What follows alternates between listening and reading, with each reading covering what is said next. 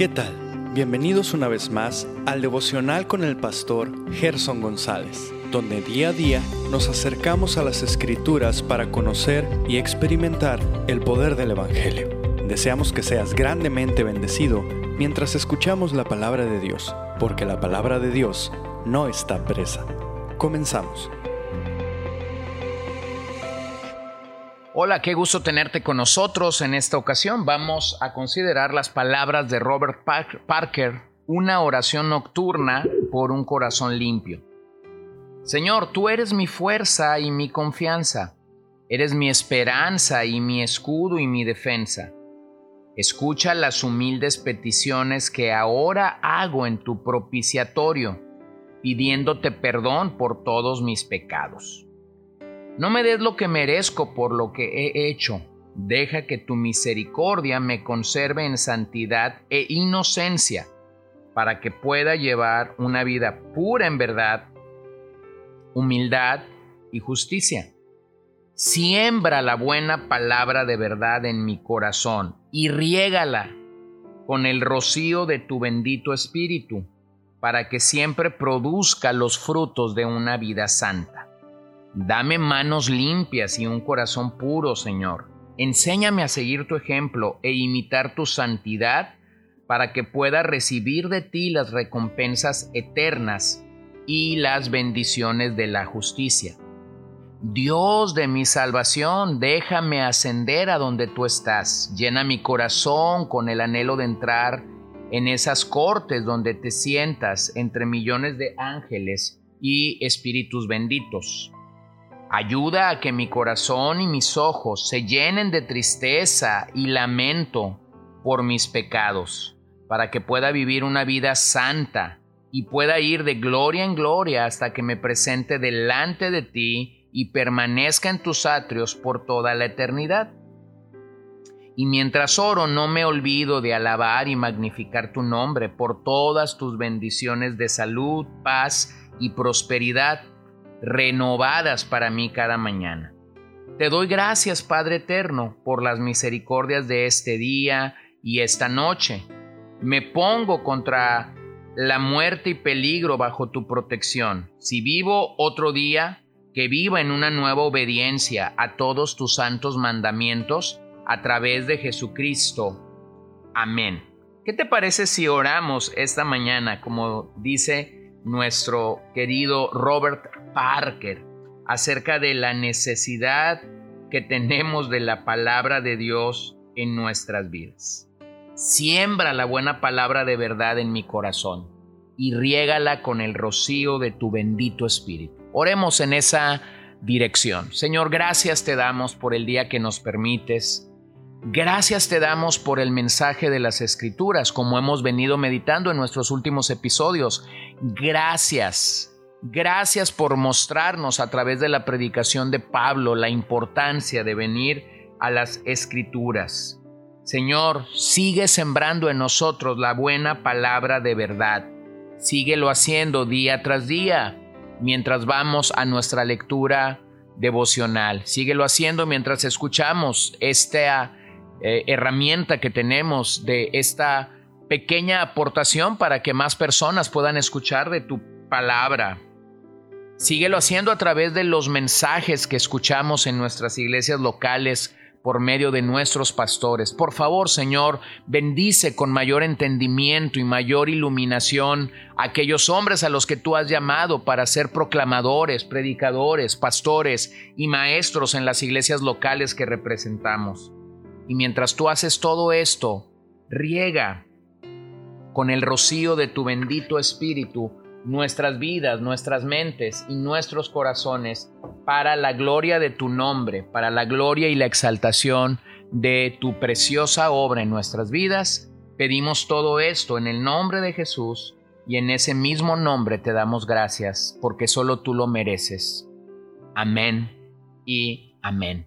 Bueno, Qué bueno es poder seguir a Pablo en estos mensajes que él estaba compartiendo. Específicamente estamos en Atenas.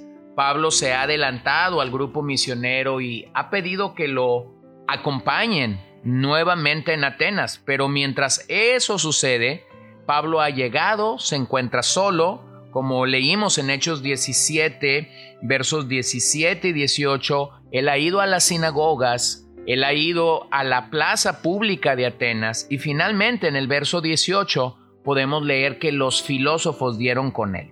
Recordemos lo que el verso 18 dice. También disputaban con él algunos de los filósofos epicúreos y estoicos, y algunos decían, ¿qué quiere decir este palabrero? Y otros, parece ser un predicador de divinidades extrañas, porque les predicaba a Jesús y la resurrección. Bueno, podemos observar que Pablo utilizó estos lugares públicos, pero el verso 18 nos presenta a dos grupos de filósofos que convergían en ah, Atenas precisamente, los epicúreos y los estoicos. Los epicúreos enseñaban que la felicidad y el placer eran el sumo bien y que debían buscarse con desenfreno. Su fin era evitar el dolor y aunque creían en la existencia de Dios, creían que Él no estaba realmente involucrado o interesado en el ser humano. Así que su eslogan era comamos, bebamos, gocemos, porque mañana moriremos. En otras palabras, simplemente moriremos. Así que goza la vida. Bueno, escucha el eslogan de los epicúreos y te darás cuenta que el día de hoy una gran cantidad de personas está dominada por este pensamiento sin saberlo. Por otro lado, también Pablo debatió con los estoicos. Los estoicos enseñaban que las personas debían procurar aceptar valientemente las leyes del universo, sin importar lo duras que estas leyes fueran. Ellos creían que todo debería estar basado en la razón. Creían que el alma sobrevivía al cuerpo de una manera incorpórea. Esto los, los llevaba a ser pasivos y a la vez desconectados de la realidad. Bueno, Posiblemente Pablo usó el método socrático de preguntas y respuestas para abrir la discusión de estos temas, ya que era algo común en la ciudad. El tipo de debate al que estos filósofos estaban acostumbrados era precisamente esto, preguntas y respuestas. La pregunta de ellos, si lo observas, fue, ¿qué quiere decir este palabrero? Literalmente la palabra palabrero significa recolector de semillas.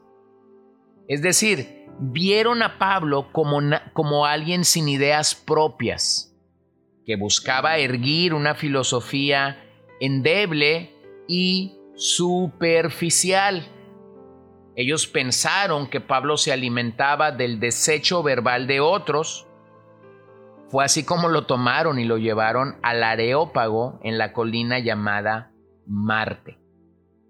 Ahora, escuchemos realmente lo que Pablo hizo allí.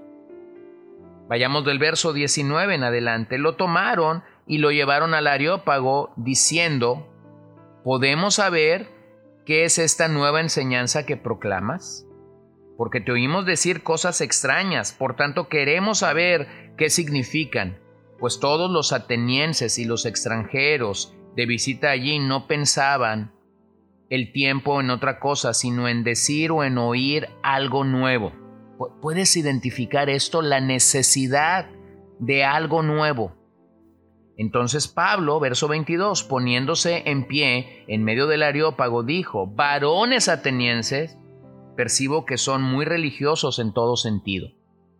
Bueno, Pablo ha llegado al lugar de mayor influencia de esta gran ciudad y desde allí se atrevió a proclamar a Cristo. Sería el equivalente a estar en la Cámara de Diputados, eh, el Senado de una nación o la Corte Suprema de un país. Se supondría que las mentes más sagaces, los jueces, los magistrados, eh, la gente con tablas estarían allí, como solemos decir. Ese sería un lugar de verdadera influencia para cualquier predicador. Entonces llegamos al verso 23, porque mientras pasaba y observaba los objetos de vuestra adoración, hallé también un altar con esta inscripción, al Dios desconocido. Pues lo que vosotros adoráis sin conocer, eso os anuncio yo. Bueno, Lucas escribe para nosotros el mensaje que Pablo proclamó en ese ícono de la cultura griega. Pablo comenzó diciéndoles dónde estaban y los condujo hacia dónde debían de estar. Ahora permíteme hacer una aclaración cuando estoy leyendo y estoy tratando de reconocer lo que Pablo hizo el día que estuvo en el Areópago. Muchos señalan el mensaje de Pablo en, este, en esta ciudad como una derrota. La razón por la que lo señalan como una derrota es que ciertamente no hubo un gran resultado. Sin embargo, la pregunta es si vas a medir los resultados del ministerio por los números que el ministerio produzca, entonces siempre vas a estar en derrota. El punto es que el pragmatismo ha llegado a la vida de la iglesia cristiana y nos ha hecho creer que si un emisario del Señor tiene un buen mensaje, debe de estar basado por la cantidad de discípulos que lo siguen. Bueno, a la luz de la palabra, permíteme decirte que esta es una manera errónea de medir el éxito de un ministro. No, no es por la cantidad, es por la fidelidad a tu llamado que realmente Dios va a mostrarse de una manera plena. Así que lo que Pablo hizo fue comenzar donde ellos estaban y conducirlos a donde ellos deberían de estar. Pablo dijo lo que dijo porque sintió lo que sintió y vio lo que vio. Esto es un buen sermón. Un buen sermón es producto de ver lo que otros no ven y sentir lo que otros no sienten. Un buen sermón es observar en un pasaje lo que otros no están viendo en su propia Biblia y entonces sentir lo que otros no sienten, ver la carga al arrepentimiento, ver el llamado a la salvación, ver el llamado a la consagración, ver el llamado de lo que Dios demanda de nosotros en las escrituras. Lo primero que les dijo es, observo que son muy buenos religiosos. Bueno, eso no era una palabra de adulación. Simplemente Pablo estaba identificándose realmente con lo que ellos creían de sí mismo y de allí llevarlos a la religión pura y simple del Evangelio. O así como los llevó en sus mentes a ese altar del Dios desconocido. Observa cómo Pablo parte entonces de lo familiar para poder explicar después lo que no les era familiar. Él sabía hacia dónde quería llegar, pero su auditorio no lo sabía. Ahora, cuando piensas que Pablo fracasó porque no inició con el mensaje de la cruz, mi hermano, ellos no conocían que Cristo había muerto en la cruz. Es más, si Pablo hubiera comenzado con la cruz, le hubieran cerrado las puertas inmediatamente, porque para ellos morir en la cruz era una aberración. Sin embargo, Pablo comenzó por donde ellos sentían cierto puente. Tras un puente, ya que los griegos eran supersticiosos, su mensaje partió de presentarles a este Dios no conocido como el Creador. La razón es que esta es la revelación general de Dios. Ellos no podían ir a la revelación particular de Dios porque no conocían el mensaje de las escrituras. Ciertamente, cuando Pablo iba a la sinagoga, podía compartir de la ley, podía mostrar en las sinagogas cómo las promesas de la ley eran cumplidas en la persona y en la obra de Cristo. Pero para los griegos esto no hubiera tenido sentido. Así que cuando no tenemos ningún lugar, ninguna plataforma donde comenzar a proclamar la palabra, hay un lugar ¿dónde es que tú y yo podemos comenzar? Es la primera página de la Biblia, Génesis 1.1. En el principio creó Dios los cielos y la tierra. Revelación general. Y entonces comenzar a proclamar las escrituras desde allí. Bueno, Te animo a que sigas haciendo lo propio en el lugar donde tú estás. Comparte la palabra y sé fiel al mensaje de las escrituras. Nos veremos en nuestro siguiente episodio si Dios lo permite. Gracias por acompañarnos el día de hoy. No olvides compartir este devocional con todos tus conocidos y recuerda que puedes seguirnos en Podbean, Spotify y Facebook como CCBN Los Mochis para que puedas escuchar todos los mensajes, los devocionales y también seguir nuestras transmisiones en vivo. Esperamos que nos acompañes el día de mañana. Que el Señor te bendiga.